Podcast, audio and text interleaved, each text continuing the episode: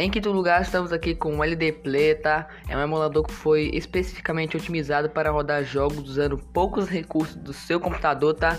Ele tem otimizações bem específicas, né, que são criadas para jogar PUBG ou Free Fire, né, ou Mobile Legends, que são jogos que a galera mais joga no emulador.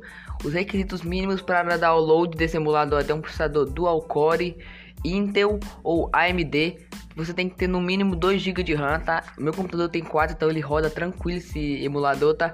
Placa de vídeo, uma placa de vídeo que suporta OpenGL 2.0. No caso, uma placa de vídeo que já vem no seu computador, no seu notebook, ela sempre tem um OpenGL 2.0. Claro, a, os computadores mais antigos têm um OpenGL 1.0, então não funciona. Ele tem, ele tem que ter no mínimo 9 GB de armazenamento, tá? Não é que ele pesa 9 GB, você tem que ter 9 GB de espaço, tá? Porque ele vai consumindo de acordo com o tempo para ele não acabar travando, tá?